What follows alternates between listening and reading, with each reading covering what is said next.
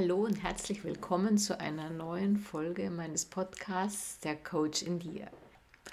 Mein Name ist Enna Wagner und ich freue mich, dass du auch heute wieder dabei bist auf unserer Reise in unser Inneres. Die Macht der Worte. Heute will ich mich mit diesem Thema ein bisschen beschäftigen. Es geht um die Frage, wie reden wir mit uns? Wie rede ich mit mir? Die Worte sind so dahingesprochen, in unserem Kopf natürlich nur so dahingedacht. Macht das tatsächlich einen Unterschied, welche Worte ich verwende? Ich möchte hier an dieser Stelle noch einmal kurz das Model von Brooke Castillo skizzieren. Wir machen uns Gedanken zu neutralen Umständen. Diese unsere Gedanken erschaffen unsere Gefühle, die wiederum unsere Handlungen oder Unterlassungen steuern und zu Ergebnissen in unserem Leben führen. Kurzum, mit der Schöpferkraft unserer Gedanken erschaffen wir uns unsere Realität. Wir sind Schöpfer unseres Lebens. Die Schöpferkraft liegt in unseren Gedanken. Also spielen unsere Gedanken eine wesentliche Rolle dabei, wie wir unser Leben erschaffen. Und hier kommen die Worte ins Spiel. Um einen Gedanken in unserem Kopf zu formen, bedienen wir uns der Sprache. Somit entscheidet auch die Wortwahl in einem nicht unerheblichen Ausmaß darüber, welche Gefühle wir mit unseren Gedanken, die wir ja aus Worten bilden, erschaffen. Meistens unbewusst. Wenn wir unser Leben bewusst gestalten wollen und unsere Realität so erschaffen möchten, wie wir sie uns wünschen, ist es daher besonders wichtig, bei der Auswahl der Worte achtsam zu sein. Im Folgenden werde ich nun verschiedene Wortarten vorstellen, bei denen wir besondere Sorgfalt walten lassen, wenn wir unsere Gedanken bilden. Ganz wichtig ist, denke nicht im Konjunktiv. Vermeide Gedanken wie ich müsste, ich hätte, ich sollte, ich könnte, ich würde. Konjunktiv heißt auf Deutsch die Möglichkeitsform. Sobald du im Konjunktiv denkst, relativierst du die Aussage deiner Gedanken. Es ist ja nur die Möglichkeit. Daneben schaffen Gedanken wie ich sollte, aber auch ich hätte ein Unbehagen, was unser Hirn dazu äh, veranlasst, weg von diesem Gedanken zu gehen. Es schafft ein Gefühl des schlechten Gewissens. Unser Hirn, unser Stammhirn möchte uns von äh, schlechten Gefühlen sofort ablenken. Mit anderen Worten, Gedanken, die mit ich hätte, ich würde, ich sollte anfangen, führen nicht zu dem Ziel, sind nicht geeignet, dir, dich deinem Ziel näher zu bringen. So kannst du beispielsweise den Satz ich müsste mit ich darf ersetzen. Statt ich könnte oder ich würde, sagst du, ich werde. Hierdurch schaffst du eine klare Ansage und gibst die Richtung vor, in die es gehen soll. Wenn wir denken, sollten wir nicht gleichzeitig das Gegenteil denken, uns ausbremsen, wie es oft passiert mit Konjunktionen wie aber. Beispiel. Das Thema interessiert mich sehr, aber ich habe jetzt keine Zeit zum Lesen. Wie vermeiden wir das aber?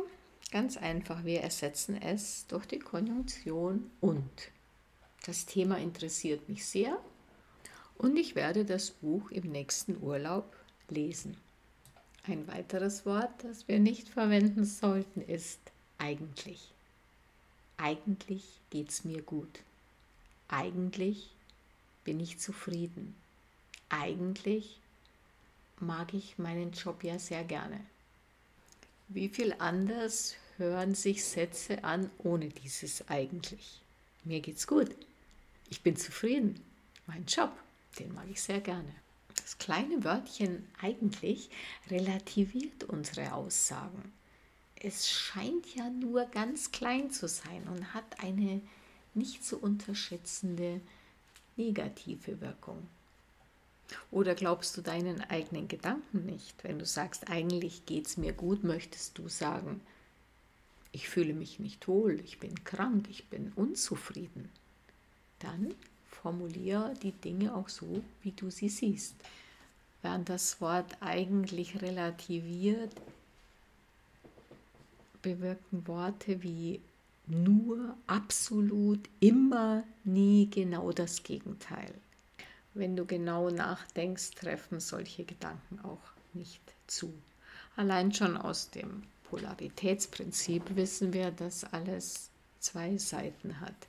Das Absolute existiert in unserer polaren Welt nicht. Darüber hinaus haben solche Wörter fatale Wirkung. Immer mache ich alles falsch. Nie kann mir was gelingen. Ich bin ja die absolute Null.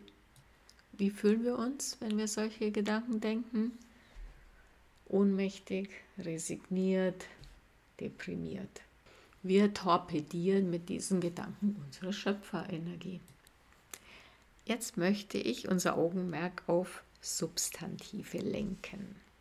Ganz oben auf der Liste habe ich hier das Wort Fehler. Ich habe einen Fehler gemacht. Schon wieder ein Fehler. Jedes Mal, wenn wir das Wort Fehler denken, zucken wir innerlich zusammen. Das hat sicher seine Ursache und Wurzeln im Schulsystem. Unser Schulsystem drillt uns fehlerfrei zu handeln. Selbst wenn wir eine gute Arbeit abliefern, steht darunter null Fehler. Es wird also nicht der Erfolg gemessen, es wird nicht das Augenmerk darauf gelenkt, was wir können, sondern auf das, was wir nicht können, auf unsere Unzulänglichkeiten. Und genau diese Situation evozieren wir, wenn wir das Wort Fehler denken. Auch im Arbeitsleben und in der Politik können wir häufig einen ungesunden Umgang mit sogenannten Fehlern beobachten. Keiner hat einen Fehler gemacht, schon gar nicht der Chef oder der, der leitende Politiker. In unserer Gesellschaft haben wir ein ausgeklügeltes Fehlervermeidungs- oder Vertuschungsmanagement und erkennen nicht, dass hierin ein großes Lern- und Erfahrungspotenzial liegt das wir für uns nutzen können. Das nächste Wort, das unbedingt aus deinem Wortschatz entfernt werden sollte, ist das Wort Problem. Ja, da habe ich ein Problem. Das ist ein Problem. Ja, das Problem ist, dieses Wort wird so redundant gebraucht, dass schon Dinge von uns zu Problemen erklärt werden, die der Definition nicht gerecht werden. Das Wort Problem stammt von dem griechischen Wort Problema, wörtlich das Vorgeworfene, das Hindernis. Laut Duden ist es die schwierige, komplizierte, ungelöste Aufgabe. Na prima. Mit diesem Wort bauen wir uns ja schon ein tolles Mindset auf. Es wird schwierig, schier unlösbar und unser Stammhirn sagt, äh, machen wir doch lieber was anderes. Schauen wir mal ein bisschen Netflix oder surfen im Internet. Kurzum, das Wort Problem ist nicht geeignet, uns zum tatkräftigen Handeln zu motivieren. Alternative Herausforderung oder noch abgeschwächter Aufgabe. Diesen Dingen werden wir uns nicht verschließen. Dringend abraten möchte ich auch von der Verwendung der Worte Katastrophe oder Krise. Katastrophe heißt Verheerung, ein Wort aus der Kriegsführung. da ist alles zerstört, da wächst kein Gras mehr. Und Krise ist der Höhepunkt einer gefährlichen Lage. Wir verwenden diese Worte völlig unbewusst und lösen ungute Gefühle damit aus. Ich rate daher zu einem sehr sparsamen Einsatz. In dieselbe Kategorie reihe ich die Worte Stress und keine Zeit ein. Ich bin im Stress. Wie fühlt sich das an? Wir spüren förmlich unseren Nacken steif werden, den Druck auf unseren Schultern. Die Brust wird eng. Ich habe keine Zeit. Zum einen ist das eine Lüge, die wir uns selbst erzählen, weil jeder 24 Stunden am Tag zur Verfügung hat. Wenn ich keine Zeit habe, bin ich logischerweise dann schon gestorben. Dann kann ich allerdings diesen Gedanken gar nicht mehr denken. Überdies ist äh, der Gedanke keine Zeit äh, nicht sehr zielführend. Es erzeugt wieder diesen Stress, diesen Druck, alles, was wir nicht haben wollen. Dinge, die wir machen wollen, mit denen wir uns beschäftigen wollen, für die haben wir immer Zeit garantiert. Das letzte in dieser Reihe ist für mich das Wort Schuld. Ich habe Schuld, du hast Schuld, das können wir so durchkonjugieren. Schuld gehört für mich in den Bereich des Strafrechts.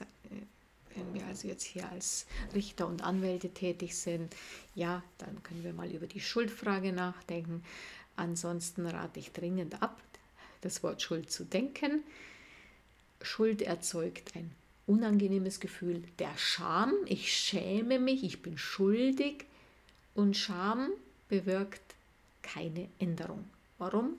Scham ist ein Gefühl, das unser Stammhirn sofort auf Abwehr gehen lässt. Wir werden uns also genau mit Dingen, die wir ändern wollen, nicht auseinandersetzen. Jetzt kommen wir noch zu den Verben. Erstens, versuchen. Ich zitiere aus Star Wars, Yoda says, do or do not. There is no try. Viva, es gibt kein Versuchen. Entweder machst du es oder du machst es nicht sag dir nicht, ich werde es versuchen. Ich versuche heute pünktlich zu sein. Ich versuche das hinzubekommen. Oh ja, hinbekommen ist auch noch ein schönes, äh, schönes Wort. Denk mal nach, was hinbekommen ist. Er ist hin. Also bitte auch dieses Wort möglichst nicht verwenden. Da passt jetzt auch gleich das Wort, das Verb kriegen. Ja, wieso nicht kriegen? Sie kriegt ein Kind, Manche kriegen nicht genug. Das kriegen wir schon hin.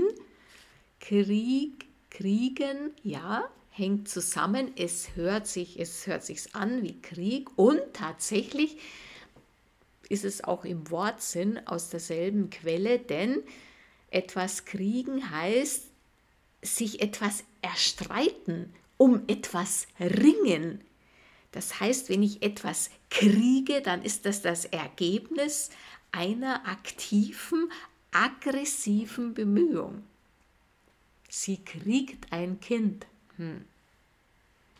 Wie hört sich das an? Sie bekommt ein Kind. Sie hat ihn gekriegt. Puh.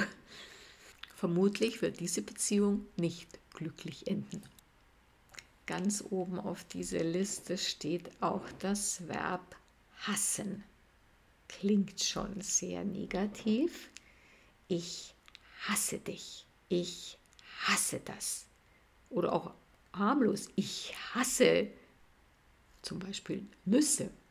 Zum einen ist das natürlich eine maßlose Übertreibung, zum anderen ist Hass wie auch Liebe ein Gefühl, wobei Hass ein sehr negatives Gefühl ist. Das heißt, der Gedanke, ich hasse, löst dieses Gefühl auch in dir aus, was zu sehr negativen körperlichen Reaktionen auch führt. Selbst wenn du sagst, ich hasse jemanden anderen, verletzt du in erster Linie dich selbst. Daher aus gesundheitlichen Gründen rate ich unbedingt von diesem Wort Abstand zu nehmen. Gleiches gilt für das Verb stressen. Das stresst mich. Stress ist ein Gefühl, keine Tatsache. Und allein der Gedanke, das stresst mich, löst schon negative körperliche Reaktionen in dir aus. Anhand dieser nicht abschließenden Beispiele kannst du gut erkennen, dass es sich lohnt, achtsam in unserem inneren Dialog zu sein. Wenn wir mit uns reden, und das tun wir ja die ganze Zeit, bis zu 80.000 Gedanken gehen einem Menschen am Tag durch den Kopf, ist es wichtig, dass wir uns direkt ansprechen und in der Gegenwart mit uns reden. Eine klare Formulierung ist dabei auch wichtig.